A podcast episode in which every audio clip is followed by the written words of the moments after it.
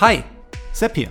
Herzlich willkommen zu Vorpolitisch, dem Podcast rund um Gesellschaft, Philosophie und Sozialen. Hier bekommt ihr Shorts zu aktuellen Themen aus einem frischen Blickwinkel serviert.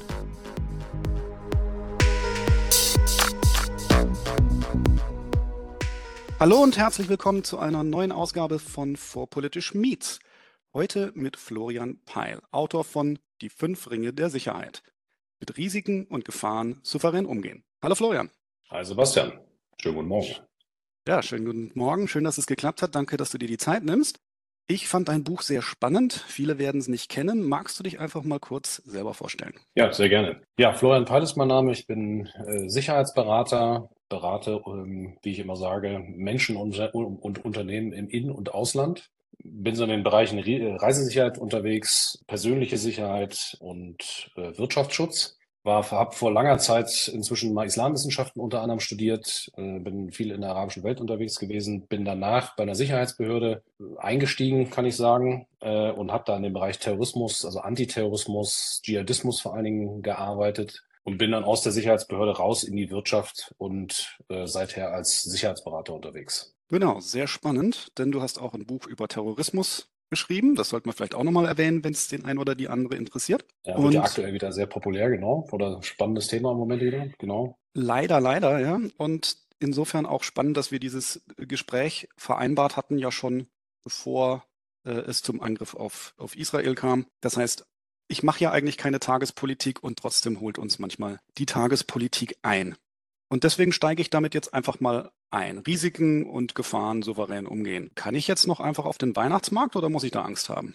Also du kannst natürlich, ich, ich sage immer, du kannst natürlich auf den Weihnachtsmarkt und ich empfehle es auch nachdrücklich äh, unbedingt auf den Weihnachtsmarkt zu gehen, wenn man dazu Lust hat. Angst ist immer so ein Stichwort, Angst ist ja immer ne, so, so eine Phrase, Angst ein schlechter Ratgeber in der Tat. Äh, wenn, wir, wenn wir auf Terrorismus gucken, auf die Bedrohung durch Terrorismus, bei Terrorismus geht es ja ganz massiv darum, äh, Leute einzuschüchtern. Ja? Also das Wort Terror aus dem Lateinischen bedeutet ja Angst und Schrecken. Das heißt, wenn ich mich von Terroristen einschrecken lasse, allein durch Ankündigungen, äh, dass, dass es Terroranschläge geben soll, ähm, dann, dann haben Terroristen im, im Grunde auch schon einen Teil ihres Ziels erreicht. Ja? Indem sie nämlich das gewohnte Leben so wie wir das hier jetzt, also Beispiel Deutschland, Beispiel Europa, leben, wenn, wenn, wenn, wenn das gestört wird, dann äh, ist das schon ein Erfolg für Terroristen. Also insofern unbedingt hingehen. Glühwein saufen für die Freiheit. das muss, das musst du selber entscheiden, was genau du da tust. Aber vielleicht auch einschränken muss man natürlich dazu sagen, ja, wir haben eine Bedrohungslage und äh, ich würde die, also die Sicherheitsbehörden schätzen das so ein, ich würde mich da auch anschließen im Moment. Die Bedrohung ist momentan sehr hoch. Ja, also vergleichbar würde ich sagen, etwa mit der Zeit 2016, ne, also wo, wo wir in Deutschland ja ein paar Terroranschläge hatten, das übrigens auch das Jahr gewesen ist, äh, wo ich das Buch aufgrund dieser äh, hohen Bedrohungslage geschrieben habe und das auch veröffentlicht wurde. Jetzt so ein bisschen unter anderen Vorzeichen. Also wir haben eine, eine sehr hohe Bedrohungslage. Das heißt, rausgehen, auf den Weihnachtsmarkt gehen unbedingt. Aber es gibt auch eine Menge Werkzeuge oder es gibt einige Werkzeuge, mit deren Hilfe ich in der Lage bin, meine persönliche Sicherheit zu erhöhen. Ne? Das ist so ein bisschen die, der Grundgedanke auch dieses Buches, die fünf Ringe der Sicherheit. Genau. Was sind denn diese fünf Ringe? Ja, also da muss ich sagen, es sind, ne, es sind fünf, fünf Werkzeuge, die man, die man äh, benutzen kann, also die im Prinzip jeder benutzen kann. Ich brauche dazu auch keine größere Vor, also ich brauche da keine Vorkenntnisse, ich kann damit einsteigen, äh, direkt damit einsteigen. Und das sind alles Prinzipien, Werkzeuge, die schon lange existieren. Ne? Also ich habe das nicht erfunden, ich habe das nur jetzt mal versucht, in eine sinnvolle Reihe in ein System zu bringen. Ja, und das eben in, in Ringen angeordnet. Das heißt, jedes Werkzeug steht für so, oder jeder Ring steht für ein Werkzeug. Je mehr Werkzeuge ich nutze, das heißt, je mehr Ringe ich habe, desto höher ist die Sicherheit, desto höher ist der Schutz. Ja, also in der Mitte dieser fünf Ringe ist sozusagen der Mensch oder stehe ich dann persönlich. Fünf Ringe, Ring Nummer eins ist das äh, Mindset. Ja, was hier nochmal sehr natürlich, also da gibt es hunderttausend von, von äh, Definitionen habe ich jetzt hier relativ präzise definiert, würde ich mal behaupten zumindest, was das Thema Sicherheit angeht. Da geht es erstmal ganz viel um, um Verantwortung, bewusste Entscheidungen zu treffen, äh, die Verantwortung für die eigene Sicherheit zu übernehmen, was in Deutschland, muss ich sagen, also speziell in Deutschland, auch in Westeuropa, eine, eine Haltung ist, die bisher nicht sehr verbreitet gewesen ist, einfach weil die letzten Jahrzehnte sehr, sehr sicher gewesen sind. Also wir wirklich wenig Bedrohung hatten, mit denen wir ernsthaft umgehen mussten sehe das immer im Vergleich, mache auch viele Sicherheitstrainings, ja, und wenn ich dann da mit Leuten aus anderen Ländern zu tun habe, gerade Leuten, die aus Krisengebieten kommen oder da, wo Krieg ist, die haben eine völlig andere Einstellung zu dem ganzen Thema, weil sie wissen, dass nicht immer irgendwelche Behörden äh, unterwegs sind, die in der Lage sind, sie vor Bedrohungen zu schützen. Ja, wir kommen da jetzt auch gerade wieder so ein bisschen hin. Aber deswegen ist dieses Thema äh, Verantwortung ist ganz entscheidend und auch Wahrnehmung. Ja? Also wir haben ganz viele Wahrnehmungsfehler, dass man sich ein bisschen bewusst wird, welche Wahrnehmungsfehler man so haben kann, ja, und entsprechend die Lage dann, dann falsch einschätzt. Also Mindset ist das erste, dann gibt es ein Tool, das ist die sogenannte Risikoformel.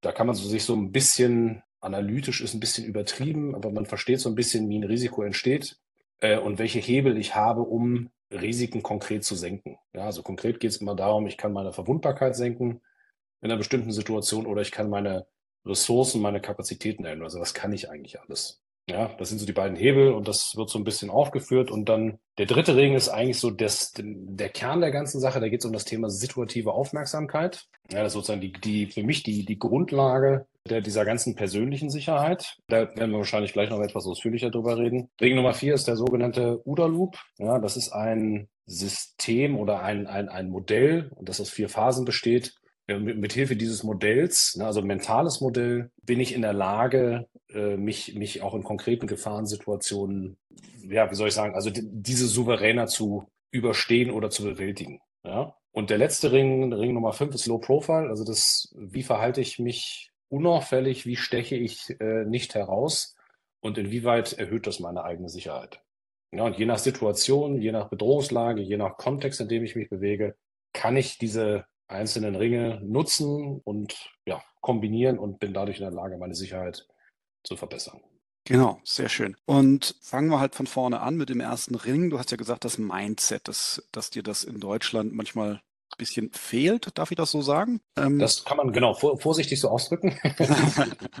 okay, also äh, ganz konkret, du warst ja in, sagtest auch in der arabischen Welt unterwegs. Also ich nehme mal an, da auch in wirklichen Krisen- und Kriegsgebieten. Da, weiß ich nicht, magst du uns mal so ein bisschen Gefühl dafür geben, was das eigentlich heißt? Also wenn man in so einer Bedrohungsumgebung ist, die ja eigentlich von uns keiner, keiner so kennt. Also ich meine, du wirst dich ja nicht aktiv ins Feuer geworfen haben. Nee, also sich aktiv irgendwo ins Feuer zu werfen, ist, äh, sieht im Kino immer gut aus. In der Realität immer, äh, wird immer stark davon abgeraten. Also ich sage mal, wenn man, wenn man Sicherheit richtig betreibt, wird es alles oder kann es etwas langweilig werden. Ja, also 90 Prozent der ganzen Sache ist irgendwie Prävention. Das heißt, eine gute Vorbereitung. Ja, also dieses Mindset muss ich irgendwie haben. Und das umfasst auch, dass ich weiß, dass ich wirklich genau weiß, in welchem Kontext fahre ich gerade. Also was ist da eigentlich los? Welche Bedrohungen gibt es? Also ist da Kriminalität, spielt es eine Rolle? Ist es Terrorismus? Sind es Kidnappings, die kriminell oder terroristisch motiviert sein können? Äh, sind es irgendwelche Mobs, die da sich bilden können, Demonstrationen, sind es Erdbeben, irgendwas. Ja, also da gibt es dann immer ein großes Feld, dass ich wirklich weiß, was vor Ort los ist. Ja, und das heißt dann auch, wichtig ist, dass ich genau weiß, in bestimmten Gebieten, wer ist da eigentlich unterwegs? Also wer sind die sogenannten Bedrohungsakteure? Was können die? Ja, also das Bedrohungspotenzial setzt sich immer zusammen aus der Absicht und der Fähigkeit. Ja, wir sehen das hier mal so ein bisschen äh, äh, bei den ganzen Einzeltätern im Terrorismus, die wir in Europa haben. Eine hohe Tatabsicht, also die wollen unbedingt was umsetzen, haben aber keine Fähigkeiten, also keine Ausbildung, kein Training etc. Äh, das sind dann die, die mit dem Küchenmesser dann irgendwie auf die Straße laufen. Ja, und wenn ich weiß in bestimmten Kontexten, was da unterwegs ist, wie bestimmte Leute vorgehen, wie gut die ausgebildet sind, verwenden die Waffen, wenn ja, welche und so weiter und so weiter, dann kann ich schon viel deutlicher einschätzen, also dann kann ich klar einschätzen, wo eigentlich die wirkliche Bedrohung liegt und mein Verhalten vor Ort darauf einstellen. Ja, und dann kamen immer wieder diese fünf Ringe zum Einsatz, dass ich sage, bin ich in einem Kontext unterwegs, wo ich low profile sein kann? Also funktioniert das, wenn ich als weißer Mitteleuropäer äh, in bestimmten Gegenden unterwegs bin? Ja, also ich weiß aus Erfahrung in der arabischen Welt kann das funktionieren ja, auch mit einer sauberen Vorbereitung und äh, erfordert natürlich auch gewisse Sprachkenntnisse, erfordert Kulturkenntnisse und so weiter. Und es hängt auch stark davon ab, wie lange befinde ich mich im Land. Also bin ich schon lange da, dann fällt mir das deutlich leichter. Ja, oder, oder kann ich meinen, wie soll ich sagen, kann ich dieses Bild nur für eine gewisse Zeit aufrechthalten? Ja, klappt das zwei Tage und dann muss ich lieber weiter? Oder bin ich jetzt, ne, also als der, der ich bin, bin ich irgendwie im Ostkongo unterwegs, dann ist es mit Low Profile schon eine größere Herausforderung. Aber auch da gibt es Wege, nicht so stark aufzufallen. Ne? Aber wie gesagt, Kern und Angel, Kern und Angelpunkt der ganzen Sache ist immer diese situative Aufmerksamkeit. Das heißt, Situationsbewusstsein, ich weiß jederzeit, wo ich bin, was um mich herum passiert, weiß ungefähr, wie die Leute um mich herum drauf sind. Ja, also bin orientiert und bin jederzeit handlungsbereit. Okay, und dazu gehört dann auch zum Beispiel zu wissen, wenn ich im Frankfurter Bahnhofsviertel unterwegs bin, habe ich da eine andere Umgebung als, weiß ich nicht, Hamburg-Blankenese. Ganz genau. Also ganz, äh, ja, genau, genau richtiges Beispiel, ne, dass man auch sieht, das ist ja nicht nur länderweise so, sondern das ändert sich ja auch, also ne, ich kenne es jetzt vor allem natürlich aus Berlin, äh, von Stadtteil zu Stadtteil. Frankfurter Bahnhofsviertel ist natürlich auch ein schönes Beispiel, weil da auf relativ kleinem Raum äh, auch recht unterschiedliche Viertel mit ganz unterschiedlichen mit unterschiedlicher Bedrohungslage sozusagen existieren. Ne? Und du hast völlig richtig gesagt, ich merke im Bahnhofsviertel hoffentlich, wenn ich aus dem Bahnhof rausgehe ins Viertel rein, merke ich, okay, irgendwas ist hier anders als in anderen Gegenden am Bahnhof vielleicht. Ja, und das ist schon ein Zeichen, dass ich habe dann meine Aufmerksamkeit automatisch schon äh, hochgefahren und, und ne, bin schon eben dabei, die Umgebung stärker zu sondieren. Ne? Deswegen dieses Konzept, Prinzip, Werkzeug, situative Aufmerksamkeit ist im Prinzip, ne, man sagt auch Gefahrenradar, Frühwarnsystem. Also ich bin in der Lage, frühzeitig potenzielle Bedrohungen zu erkennen und entsprechend äh, darauf zu reagieren. Und wie, wie kann ich den, kann ich den trainieren? Das kannst du auf jeden Fall trainieren. Ähm, wie gesagt, das Konzept klingt ja erstmal so ein bisschen abstrakt. Ja? Eigentlich ist das gesunder Menschenverstand. Wir alle haben das, wir alle machen das auch. Gibt unterschiedliche Werkzeuge wieder, wie ich das so ein bisschen üben kann. Ja, das bekannteste Modell ist wahrscheinlich der Cooper Color Code. Den habe ich auch im Buch jetzt äh, ausführlich beschrieben. Das ist ein Konzept, was sehr einfach ist, ganz gut funktioniert. Besagt im Prinzip, dass es im zivilen Bereich vier Stufen von Aufmerksamkeit gibt nämlich weiß, gelb, orange und rot. Weiß heißt überhaupt keine Aufmerksamkeit für meine Umgebung und rot ist halt äh, Gefahrensituation. Ja, und da geht's äh, im Grunde darum, dass man weiß, wenn ich draußen unterwegs bin, andere Leute um mich herum sind, sollte ich nicht in weiß sein, also keine Aufmerksamkeit für die Umgebung haben, weil ich auf diese Weise nicht in der Lage bin, potenzielle Bedrohung frühzeitig zu erkennen und zu handeln, ja, indem ich zum Beispiel ganz banal einfach aus der Situation rausgehe, also mich entferne von der Gefahrenquelle. Ideal ist, wenn ich draußen bin, dass ich in Gelb bin. Ja, das heißt entspannte Aufmerksamkeit, wo ich immer einfach, ne, ich weiß, wo ich bin, ich scanne so ein bisschen die Umgebung, aber bin ich paranoid.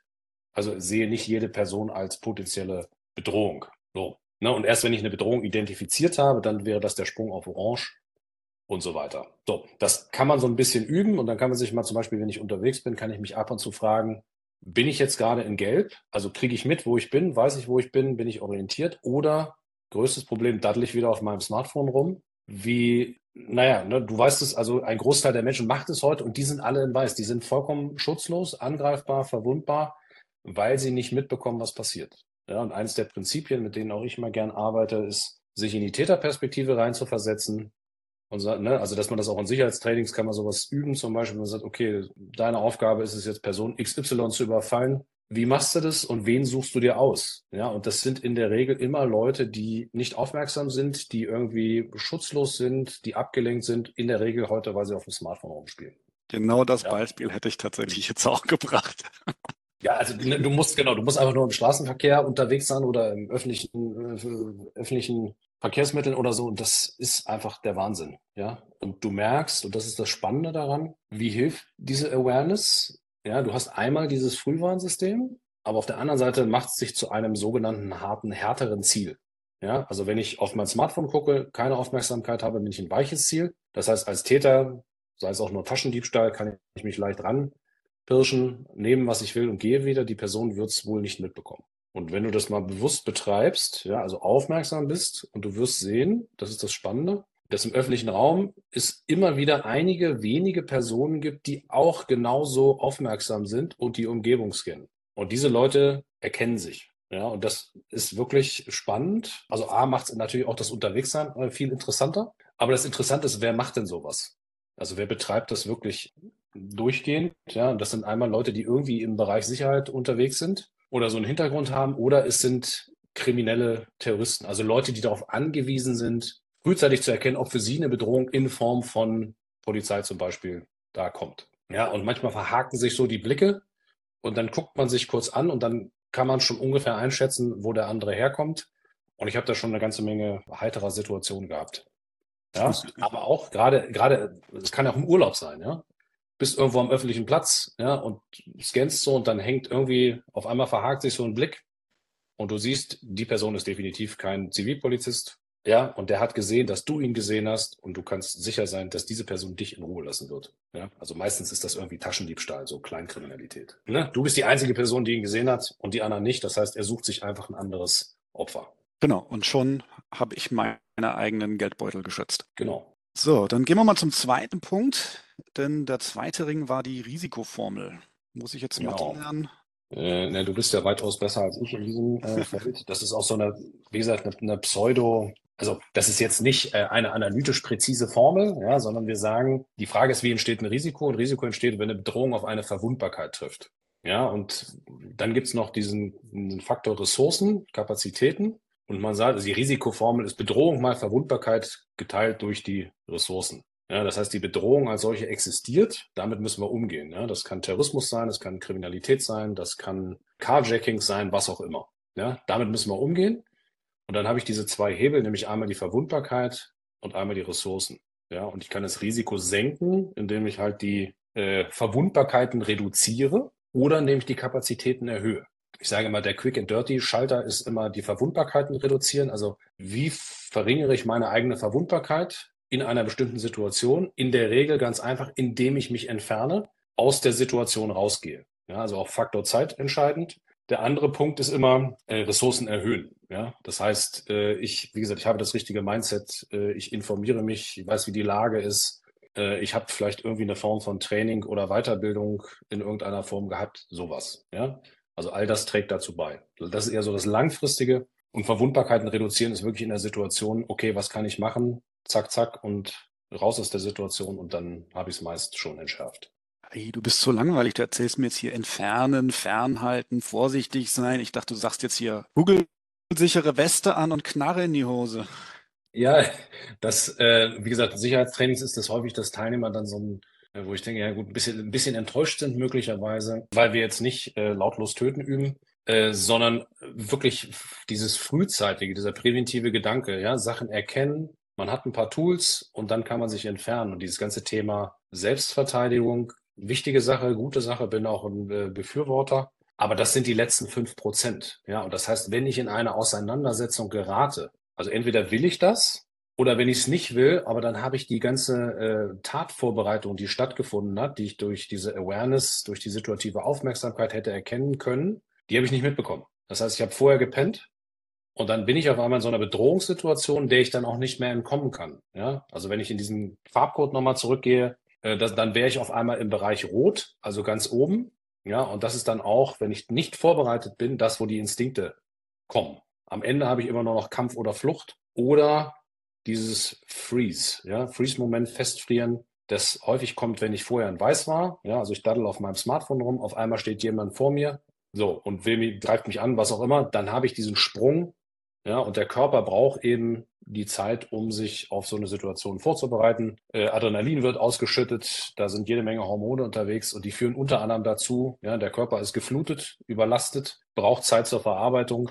Ja, und bei vielen Leuten führt es einfach dazu, dass sie dann so festgefroren sind und handlungsunfähig sind. Und das wollen wir halt vermeiden. Ja, wir wollen es frühzeitig sehen und dann wollen wir kluge Entscheidungen treffen, smarte Entscheidungen treffen. Die Entscheidung kann manchmal auch sein, dass man vielleicht eine Auseinandersetzung nicht aus dem Weg gehen kann. Das ist okay. Das muss man nur selber entscheiden. Ja, also es geht darum, dass man selber die Entscheidung treffen kann, ob man sich darauf einlassen will und kann oder eben nicht. Ja, und ich sage mal, in 95 Prozent der Fälle ist es sinnvoller, sich vor, vorher zu entfernen, weil bei einer Auseinandersetzung wird man immer auch irgendwas abbekommen. Ja, also anders als anders als im Kino ist es doch in der Realität deutlich unglamouröser. Genau. Und äh, trägt dann ja auch ein gewisses äh, Risiko in sich. Und weil du gerade sagtest, ne, diese Hormone, dieses Adrenalin, also ich habe das einmal erlebt hier in Hamburg in der S-Bahn, äh, nicht ich selber, sondern ich war nur Zeuge eines eines Überfalls äh, und wollte die Polizei rufen und das war tatsächlich schwierig, weil mein Daumen so sehr gezittert hat, dass ich das gerade mal so hinbekommen habe, die Notrufnummer zu wählen. Also man glaubt das gar nicht, wie, wie intensiv äh, das sein kann. Absolut richtig. Und auch, wie gesagt, dass man sich einfach vor Augen führt, dass es eine vollkommen normale körperliche Reaktion ist, die so stattfinden wird. Ja, und deswegen ist auch dieses ganze Thema Training so wichtig. In einer wirklichen Bedrohungssituation, also warum trainieren Spezialkräfte so viel? Weil in einer Bedrohungssituation oder in einer, in einer Hochstresssituation ist nur das über, was meine Muskeln automatisch leisten. Ja, also dieses Muskelgedächtnis. Ich kann keine klugen Entscheidungen treffen. Die Entscheidungen, die ich treffe, sind meistens schlecht. Das heißt, ich muss vorher überlegen, Situationen kann eintreten, wie, welche Optionen habe ich und wie, wie kann ich mich sinnvoll verhalten.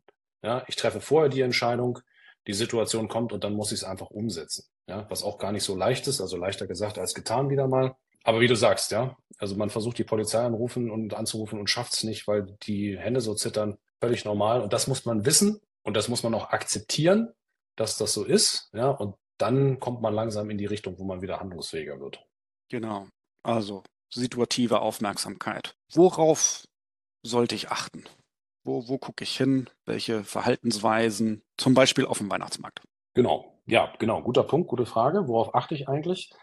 Wie gesagt, wir, am Anfang, wenn man das Konzept Menschen erklärt, dann sagen die, oh Gott, aber ich kann doch nicht, äh, jeder ist doch, also nicht jeder Mensch ist eine Bedrohung, ich kann doch nicht ständig äh, hier so panisch durch die Gegend gucken, wo man sagt, genau, absolut richtig, das ist auch überhaupt nicht das Ziel, weil wenn du das machst, bist du schon in, ich sage mal, in dunkelorange. Ja, das heißt, es ist so, ein, so eine Über, Überreaktion, ja, die natürlich der, der akuten oder der einer Bedrohungslage in der Regel nicht entspricht. Ja, das heißt, wenn du auf dem Weihnachtsmarkt jetzt unterwegs bist, wir haben, wie das immer so schön heißt, inzwischen nicht mehr nur eine abstrakt sehr hohe Terrorgefahr, sondern es gibt auch zunehmend Hinweise. Ja, wir haben ja auch Verhaftungen. Das heißt, wir haben eine sehr hohe Terrorgefahr. Okay, was heißt denn das jetzt in der Praxis? Ja, also dann ist ja mir die Frage, was haben wir für mögliche Täter gerade in Deutschland? Was können die? Wie würden die vorgehen? Und äh, sind Weihnachtsmärkte ein Ziel? Ja, und jetzt inspiriert, also inspiriert sozusagen durch diesen ganzen äh, Überfall der, der Hamas auf, auf Israel, haben wir insofern eine neue Situation, weil, ein, weil eine neue Gruppe möglicher Täter sozusagen jetzt dadurch äh, angesprochen wurde und für Anschläge in Frage kommt. Ja, wir hatten jetzt ja also ab 2014 bis vor allen Dingen 17 in Deutschland hatten wir eben das große Problem Dschihadisten, also islamischer Staat ganz ganz vorrangig. Für die waren Weihnachtsmärkte immer ein super Ziel, ja, weil da geht's hat natürlich einen stark symbolischen Charakter, was symbolisiert auch diesen westlichen Lebensstil besser als zum Beispiel so ein Weihnachtsmarkt. Ja? Und ich habe da das große Problem sozusagen aus Sicherheitssicht. Ich habe eine große Veranstaltung mit vielen Menschen an einem öffentlichen Platz. Das ist ein weiches Ziel, das kann ich per se schon mal schlecht schützen. Ja, dann hatten wir 2016 den Anschlag auf den Breitscheidplatz. Das heißt, man hat gesehen, das ist ein Ziel. Ja, und ähm, das war eine sogenannte Überfahrtat. Also der Täter ist mit seinem oder mit dem LKW da reingefahren. Und daraufhin, ja, hat sich ja dann äh, sehr in dem ganzen Bereich sehr, sehr viel getan. Das heißt, du weißt es, wenn du jetzt auf dem Weihnachtsmarkt unterwegs bist, sind entsprechende Schutzmaßnahmen. Also ich habe jetzt keinen Weihnachtsmarkt gesehen bisher, wo das nicht so war. Entsprechende Schutzmaßnahmen, Zufahrtsschutz, diese ganzen Poller und so weiter und so weiter. Das haben wir alles. Ja, das ist dieser eine Modus operandi. Jetzt haben wir aber auch eine andere Tätergruppe, also vor allen Dingen ganz junge, die vor allen Dingen radikalisiert werden. Auch, ich sage jetzt mal, in, so ein bisschen in Häkchen auf der Straße, ja, und dieses ganze Thema Radikalisierung und Moscheen, ja, das gibt's immer noch, aber es findet jetzt ganz überwiegend im Internet statt. Ja, also gerade soziale Medien, TikTok ist da ganz vorne weg als als äh, Hauptproblem, was das angeht. So, das heißt, ich habe eine sehr hohe Tatabsicht bei den, bei, bei vielen oder bei einer zunehmend hohen Zahl von Jugendlichen, die ich ganz schwer einschätzen kann. Vorteil, die können aber nichts. Ja, also die wollen, die können aber Gott sei Dank nichts. Also anders als zum Beispiel ne, 2015 Anschlag Bataclan, wo ich Leute hatte, ein Team ausgebildet in Syrien, ja, die wussten, wie man mit Schusswaffen umgeht, die taktisch gearbeitet haben und so weiter, können natürlich einen ganz anderen Schaden anrichten, als wenn ich jetzt, weiß nicht, ich habe irgendwie einen stark emotionalisierten 17-Jährigen, der eben mit dem Messer losläuft. Ja, also wie jetzt, wie wir es gerade in Paris im Prinzip hatten. Das Problem ist, ich kann natürlich, ich töte, die Zahl der getöteten Menschen ist vielleicht nicht so hoch, äh, aber natürlich dieser Schockeffekt, der ist natürlich nach wie vor da. Ja, also dieses eine Ziel des Terrorismus wird natürlich trotzdem erfüllt. So, jetzt um äh, lange Rede, kurzer Sinn, um deine Frage zurückzukommen, woran erkenne ich eigentlich, also worauf muss ich eigentlich achten? Und Weihnachtsmarkt ist natürlich per se schwierig, weil es ist meistens, wenn wir da sind, ist es dunkel. Das heißt, die Sicht ist beschränkt, es sind sehr viele Leute da, großes Gedränge. Ähm, es gibt aus dem militärischen Bereich gibt es noch ein Konzept, das nennt sich Standards und Anomalien. Und das sagt im Prinzip, dass wir für jeden Kontext, jeden, jedes, wie soll ich sagen, jeden Ort so eine Art Standard definieren können. Dass du sagst, was ist an diesem Ort zu dieser Zeit normal? Also wie verhalten sich Menschen hier üblicherweise? Was machen die hier? Wie bewegen die sich? Wie kommunizieren die miteinander und so weiter? Das können wir übers Bauchgefühl schon ganz gut erfassen. Ja, also Standard, weiß nicht, wie würdest du einen Standard auf dem Weihnachtsmarkt beschreiben? Uh, das jetzt in Worte fassen. Ja, locker, entspannt, gesprächsfreudig vielleicht. Das wären genau. so also Menschen stehen irgendwie wahrscheinlich in Gruppen zusammen, ja, trinken mal was, bewegen sich da durch, dann gibt es irgendwelche für Kinder Karusselle oder irgendwas und na, also da ist eine Menge Gedränge, es gibt immer kleine Gruppen, es ist immer irgendeine Form von Bewegung. Und dann wäre natürlich spannend, auch wenn du dich jetzt in die Täterperspektive versetzen würdest, ja, dann ist die Frage, wer bin ich? Also bin ich Selbstmordattentäter? Habe ich irgendwie einen Sprengstoffgürtel? Was mache ich dann? Wie bewege ich mich da? Den muss ich ja irgendwie verstecken. Habe ich einfach einen Rucksack auf? Äh, Gibt es da eine Sicherheit? Also komme ich überhaupt mit meinem Rucksack heute noch an der Sicherheit vorbei oder ist es ein offener Weihnachtsmarkt, wo das kein Problem ist? Dann gehe ich natürlich dahin, wo am meisten Menschen sind. Ja, vielleicht, also es klingt jetzt immer so ein bisschen äh, zynisch, aber äh, das ist die Denkweise ich begebe mich dahin, wo am meisten Menschen sind. Vielleicht ist da auch irgendwie noch, weiß nicht, eine große Kirche in der Nähe. Nicht nur wegen der symbolischen Wirkung, sondern weil ich dieses starke Mauerwerk habe. Das heißt, wenn eine Explosion losgeht, ja, und das in der einen Richtung, ne, dann habe ich die Querschläger, die da nochmal zurückkommen, zum Beispiel noch höheren Schaden anrichten können. Also wo ist der beste Platz? Wenn ich dann nur mit dem Messer unterwegs bin, ist natürlich ganz, ganz schwierig zu erkennen. Ja, das heißt, da ist eine Person mit dem Messer und fängt an, Leute abzustechen. Also würde ich sagen, das ist sehr schwierig zu erkennen. Was wir haben, ist, dass Täter vor einer Tat in der Regel ungewöhnliches Verhalten zeigen. Ja, das heißt, die sind wahrscheinlich nicht entspannt, die lächeln wahrscheinlich nicht oder wenn sie lächeln, haben sie ein starres Lächeln, ja, so eine, so eine, so eine Fratze im Gesicht sozusagen. Das ist so ein Stresslächeln. Bewegen sich vielleicht hölzern, roboterhaft, ja, auch Grund äh, von, von Stress sondieren vielleicht lange in der Gegend rum. Ne? Und wenn man da wirklich, aber da muss man wirklich sehr gezielt darauf achten, wenn man eine einzelne Person in so einem Gedränge erkennen will. Das ist wirklich sehr schwer. Ja, es gibt Leute, die da ganz gute Fähigkeiten haben, ja, aber deswegen ist der Grundgedanke von diesem Cooper Color Code auch, ich bin in Geld, das heißt, ich scanne einfach so ein bisschen, ja. Und ab und zu, wenn ich das regelmäßig mache, ja, dann stärke ich ja auch meine Fähigkeit dadurch. Und ab und zu bleibe ich mal an irgendeiner Person hängen. Ja, das passiert regelmäßig. Ja, dann sagt das Bauchgefühl, schlägt an und sagt, irgendwas ist komisch. Das heißt, ich habe eine potenzielle Bedrohung vielleicht identifiziert. Das heißt, ich bin von gelb auf orange gesprungen. Und dann gucke ich mir diese Person mal an und sage, warum, warum ist mir die jetzt aufgefallen? Das kann eben genauso, können solche Verhaltensweisen sein. Hände sind ja auch immer so ein Ding. Wo sind die Hände einer Person? Ja, das heißt, wenn ich eine Waffe trage, tue ich das in der Hand. Das heißt, wenn ich die Person sehe, die hat die Hände offen, ist das schon, ja, ist das vielleicht erstmal eine gewisse Entwarnung. Ja, oder ich habe ein großes Messer, ich habe eine Machete, die muss ich irgendwo verstecken. Und ich mache das dann so, wenn mir irgendwas wirklich komisch vorkommt, was Gott sei Dank nicht so häufig vorkommt, dass ich mich dann auch diskret äh, irgendwie positioniere und mir bestimmte Personen wirklich länger anschaue, bis ich äh, sicher bin, das ist okay. Habe in Einzelfällen auch schon Polizei verständigt, ja, die dann mal kontrolliert haben und so. Und bisher ist Gott sei Dank ne, nie was rausgekommen. Aber das sind so Dinge, wo das ja auch gut ist, weil man dadurch bestimmte Signale setzt, ja, wo man sagt, hier, da ist was, ja, dann wird kontrolliert, das kriegen andere auch mit, ja, oder es, ich weiß das auch noch aus äh, der Vergangenheit, äh, also Behörde, wo, wo dann Leute berichtet haben, dass sie angesprochen wurden von der Polizei und kontrolliert wurden und so. Das sind alles Signale, die man natürlich auch in bestimmte Bereiche sendet, die auch dazu führen kann, Täter, die nicht so eine hohe Tatabsicht haben, zu verunsichern. Ja, also dass sie dann doch davon absehen, irgendeine Form von Anschlag zu begehen. Also, ist wirklich sehr schwer zu erkennen. Ja, da muss man wirklich Zeit aufwenden. Das heißt, wenn du entspannt auf dem Weihnachtsmarkt bist und drei Glühwein getrunken hast, dann ist das der, die Wahrnehmung naturgemäß etwas getrübt. Ja, das heißt, man ist nicht mehr in der Lage, das wirklich präzise wahrzunehmen. Dennoch empfehle ich immer, wenn das irgendwie geht, einfach mal rumgucken. Ja, und wenn einem irgendwas Komisches auffällt, das gerne auch mit den anderen teilen. Ja, und sagen, guck mal, da ist was komisch. Warum ist das so? Das funktioniert mal je nach Umfeld äh, besser oder schlechter.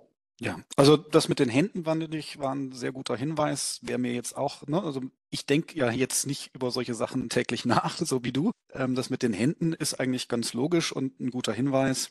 Das mit der Mauer, sorry, ich äh, habe noch keine Bomben nachgebaut. da wäre ich jetzt, also das wäre halt was, da, da, hätte mir da einfach das, das Wissen äh, gefehlt.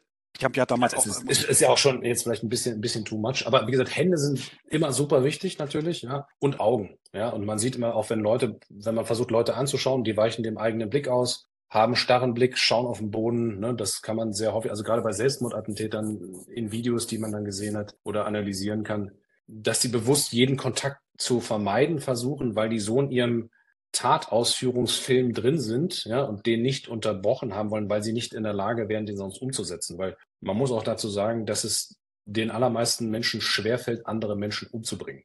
Ja, also man muss beträchtliche Hürden überwinden, um da hinzukommen. Es gibt einige, denen das leichter fällt, aber insgesamt, ja, ist es schon ein, ein, ein äußerst schwieriges Unterfangen, Gott sei Dank.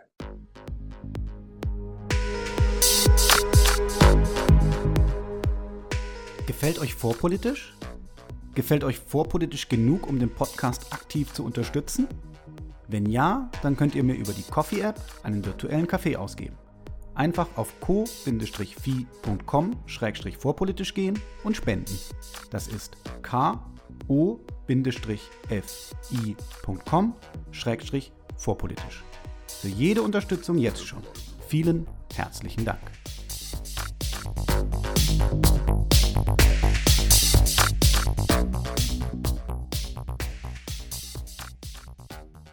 Ja, Gott sei Dank. Also, wir haben jetzt äh, auf dem Weihnachtsmarkt, haben wir uns jetzt verhalten, wie wir sollen. Was macht jetzt dieser UDA-Loop oder was mache ich mit dem? Das wäre ja jetzt der vierte Ring. Genau, ja, das ist so ein bisschen äh, fortgeschritteneres Konzept. Das be bedeutet eigentlich nur, das ist ein, ein, ein Modell, was mir hilft, Entscheidungen zu treffen, auch unter Stress. Ja, oder auch gerade in Bedrohungssituationen. Das heißt, diese, also die erste Phase UDA, ne, also OODA, steht für Observe, Orient, Decide, Act. Also beobachten, orientieren, entscheiden, handeln. So, und das Ding ist, Observe, ja, das ist so, das ist diese Aufmerksamkeit. Ich scanne meine Umgebung, bin in Gelb, ab und zu, ne, Standards und Anomalien. Wenn mir irgendwas auffällt, also eine Anomalie, dann, ne, also dann, dann trägt das so zu, zu, auch zu dieser Orientierung bei. Also orientieren heißt im Prinzip, ich, ich, ich lese meine Umgebung. Ja, was ich vorhin sagte, ich, ich weiß, wo ich bin. Das ist so ein bisschen da drin. Und dann treffe ich, muss ich zu einem bestimmten Zeitpunkt eine Entscheidung treffen. Ja, und also vielleicht um das mit den Standards Anomalien oder wie entwickle ich ein Gefühl für die Umgebung, weil das so ein ganz essentieller Teil ist, ja, dass du dich fragst, was passiert eigentlich gerade um mich herum? Was ist die Atmosphäre an diesem Ort? Wie verhalten sich die Menschen hier? Was sind normale Aktivitäten? Und welches Verhalten führt eben dazu, dass Menschen aus der Masse herausstechen? Ne? Also diese berühmte Anomalie. So, und das ändert sich eben von Tag zu Tag oder von Tageszeit zu Tageszeit. So, und ein kleines Beispiel habe ich auch im Buch, also da gibt es natürlich hunderttausend andere. Also ich war unterwegs äh, in Bonn und bin mit der Bahn gefahren, zurückgefahren und bin dann über Köln gefahren, kam in Köln am Bahnhof an. Es war Februar, ich hatte wusste nicht genau, wusste nicht, was das äh, jetzt für mich bedeutet. Ja, also der Zug fährt in den Bahnhof ein, dann kam draußen eine Gruppe von Hobbits dabei, äh, lauter Krankenschwestern mit behaarten Beinen, äh, und so weiter und so weiter. Und ich dachte, was ist das? Okay, Karneval, klar, kein Problem. Das heißt, war auf dem Hauptbahnhof und das heißt, der Standard an diesem Hauptbahnhof war auf einmal ein völlig anderer als das, als eine Woche vorher.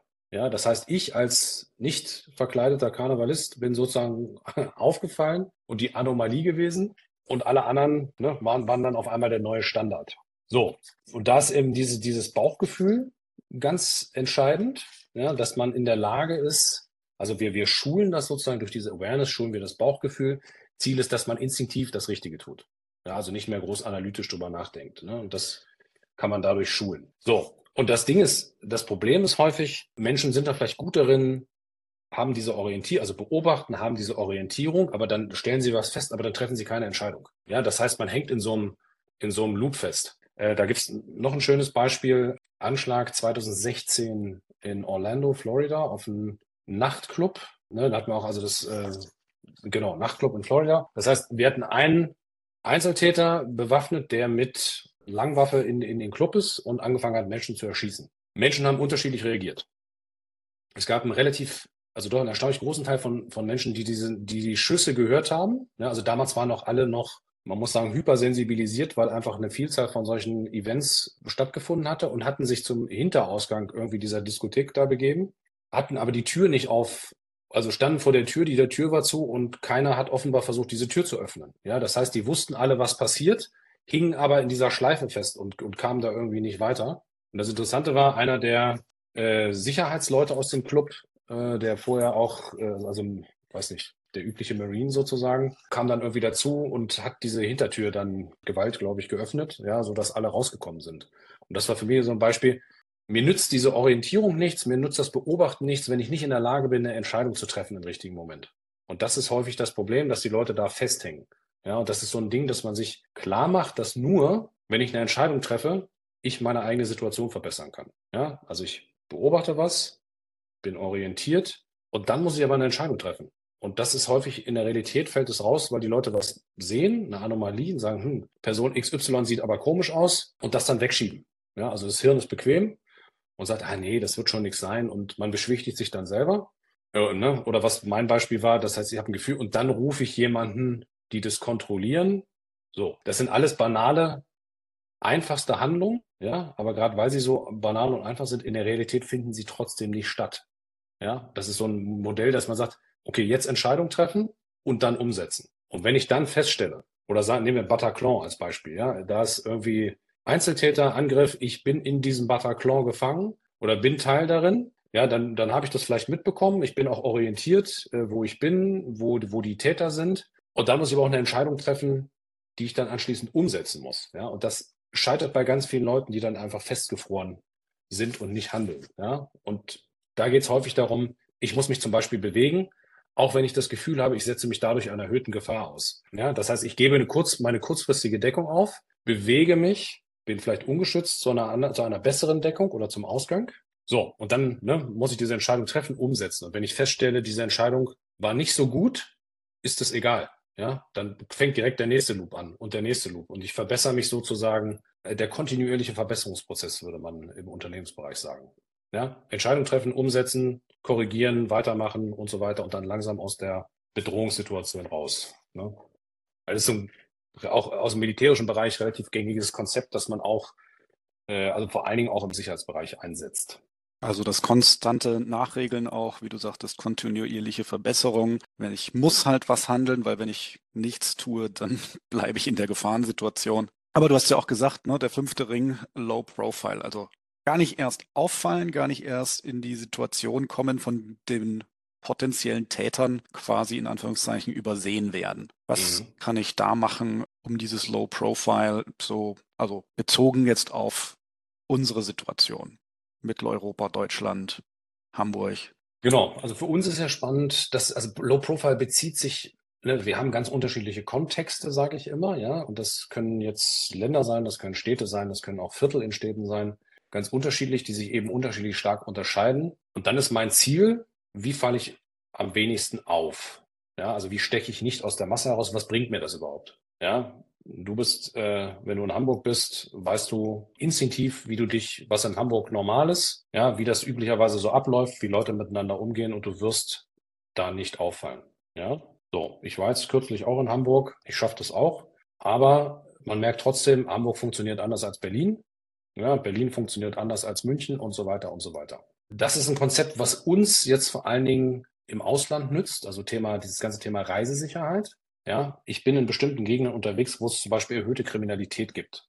Ja, und lass es die banalen Taschendiebstähle oder so sein. Ja, oder Raubüberfälle.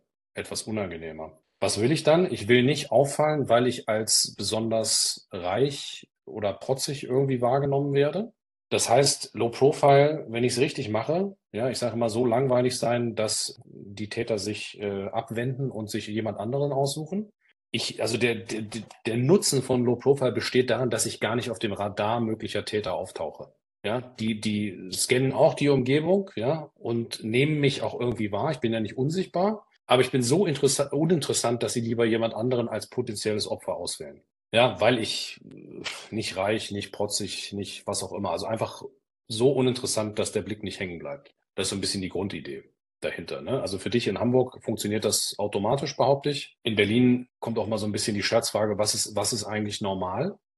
Also wie, wie bin ich in bestimmten Vierteln äh, Low Profile, weil sich das teilweise doch relativ stark voneinander unterscheidet. Ja? Also in Neukölln in bestimmten Gegenden ist Low Profile was anderes, als wenn ich irgendwie in Mitte am, mich am Reichstag bewege oder so. Ja, das sind wieder unterschiedliche Kontexte. Und Low Profile ist ein Mittel, was besonders da hilft, also wo wir eine hohe Kriminalitätsrate haben, wo viele Überfälle, Carjackings auch äh, und vor allen Dingen dieses ganze Thema Entführung. Ja, also äh, nicht als Entführungsopfer ausgewählt werden in bestimmten Kontexten. Ja, dieses Präventionsprinzip, das ist äh, das beste, der beste Ansatz, den man da fahren kann. Wie gesagt, bist du ein Langweiler. Prävention, nichts passieren lassen. Ich habe hier ja auf James Bond Stories gehofft. ja. ja, aber das, äh, wie gesagt, ja, das klingt ja alles durchaus äh, sehr vernünftig und ähm, das wird hoffentlich auch jeder einsehen. Das waren also der die Vorteil, vielleicht, pass auf, der Vorteil an der ganzen Sache ist, ähm, also nicht nur, dass mein eigenes Leben, dass ich immer das, ich verstehe auch, ne, Leute haben unterschiedliches Risikoappetit. Meiner zum Beispiel ist auch relativ hoch. Ja, also ich setze mich auch bewusst risikoreichen Situationen aus. Das kann man auch alles machen. Das ist nur, diese Werkzeuge dienen nur dazu, dass ich mich auch in Kontexten sicher bewegen kann, die anspruchsvoller sind. Ja, und das ist eigentlich der, für mich der, der Sinn hinter der ganzen Sache. Auch da, wo es ein bisschen härter wird, bin ich trotzdem in der Lage, auf meine eigene Sicherheit Acht zu geben, weiß, wie ich mich bewegen muss und kann dadurch in Bereichen unterwegs sein, wo ich das als nicht vorbereiteter Mensch nicht könnte. Ja, also ich sage, die Spannung kommt nicht zu kurz. ja, du, ich suche mir die Spannung lieber äh, in der Natur am Berg. Äh, das ist ein Risiko, dass ich gehe in so. aber du weißt, wie du es einschätzen musst, denke ich. Ja, durchaus. Da, dafür macht man die ganzen Kurse, kann ich auch nur für werben. Wer sowas mag und macht, lernt beim der Deutschen Alpenverein vernünftig, welche Gefahren es da gibt. Denn auch da erlebt man Situational Awareness. Ich habe schon Leute im Schnee mhm. gefunden, im T-Shirt, ohne vernünftige Wanderschuhe, die mit dem Heli rausgeflogen werden mussten und Glück hatten, dass ich vorbeigekommen bin. Ja, ja, das äh, kenne ich sozusagen äh, mit Rolex und T-Shirt und kurzer Hose irgendwo in Gegenden, begegnen einem manchmal Menschen, die dann ein, äh, hier und da ein kleineres Problem haben. Man staunt, also manchmal staunt man einfach, wie, wie weit Menschen ohne jegliche Vorbereitung, ohne jedes Wissen, ohne jedes Interesse für die Umgebung, äh, wie weit sie da manchmal doch kommen. Ja, weil sie oft auch diese Awareness eben nicht haben. Und also gerade beim Bergsport merke ich es halt, den Leuten ist nicht bewusst, dass über 2000 Metern Höhe ist eine menschenfeindliche Region. Da muss man wissen, was man tut. Da lauern Gefahren, die viele gar nicht auf dem Schirm haben. Und der Rolex. Das ist wieder das, das, ist wieder das Mindset, ne? Das heißt, du musst wissen, du musst den Kontext kennen, du musst wissen, wo du bist und welche Regeln da gelten. Genau, absolut. Und deswegen, wie gesagt, machen diese fünf Ringe der Sicherheit auch absolut Sinn und ist jetzt, ne, wie gesagt, jetzt nicht irgendwelches Macho-Geprolle, wie man vielleicht befürchtet, wenn man hört Sicherheitstraining und so. Kontext Terrorismus. Haben wir da jetzt noch irgendwie ein Thema, das durch die fünf Ringe nicht abgedeckt ist, das wir äh, hier noch ansprechen sollten?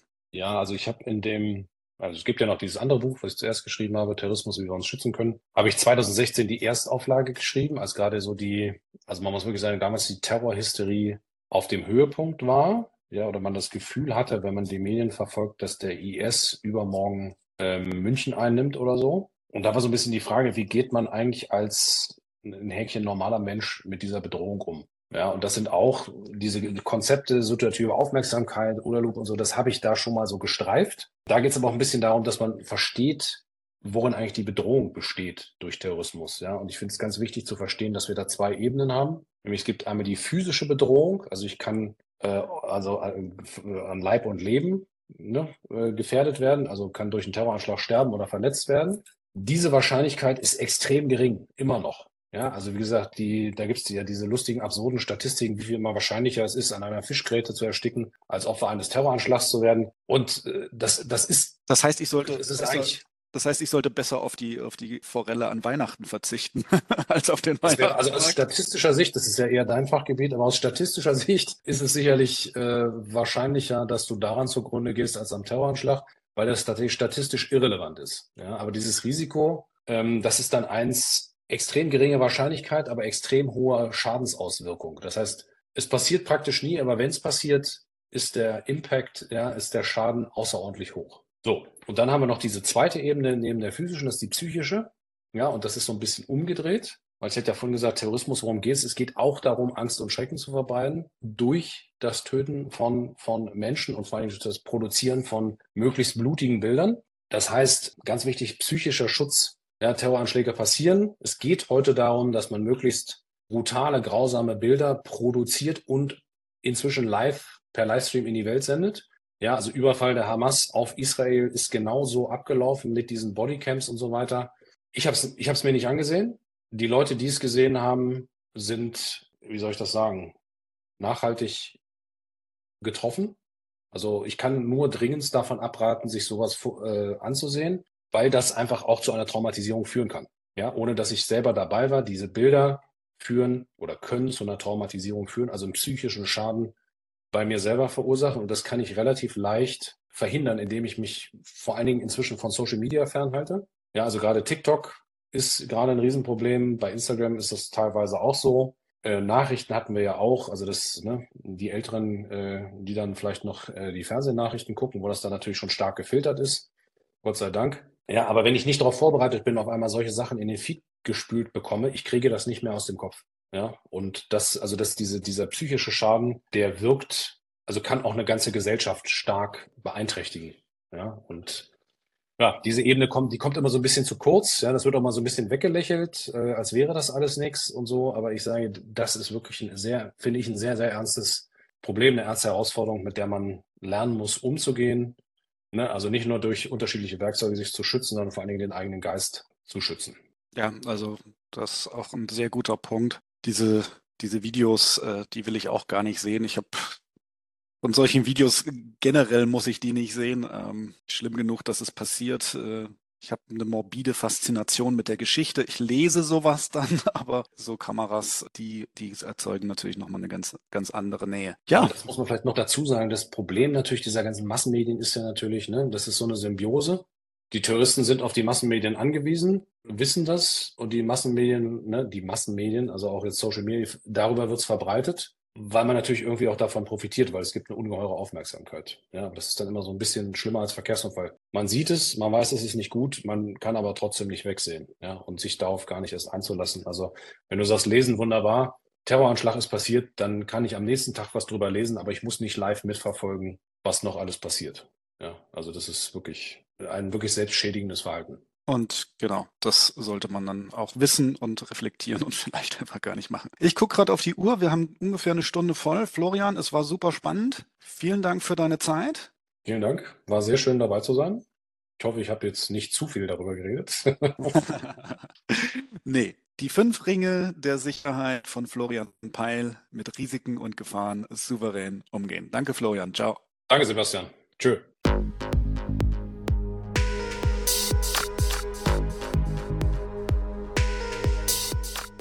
Hier endet eine weitere Episode von Vorpolitisch, dem Podcast rund um Gesellschaft, Philosophie und Soziale.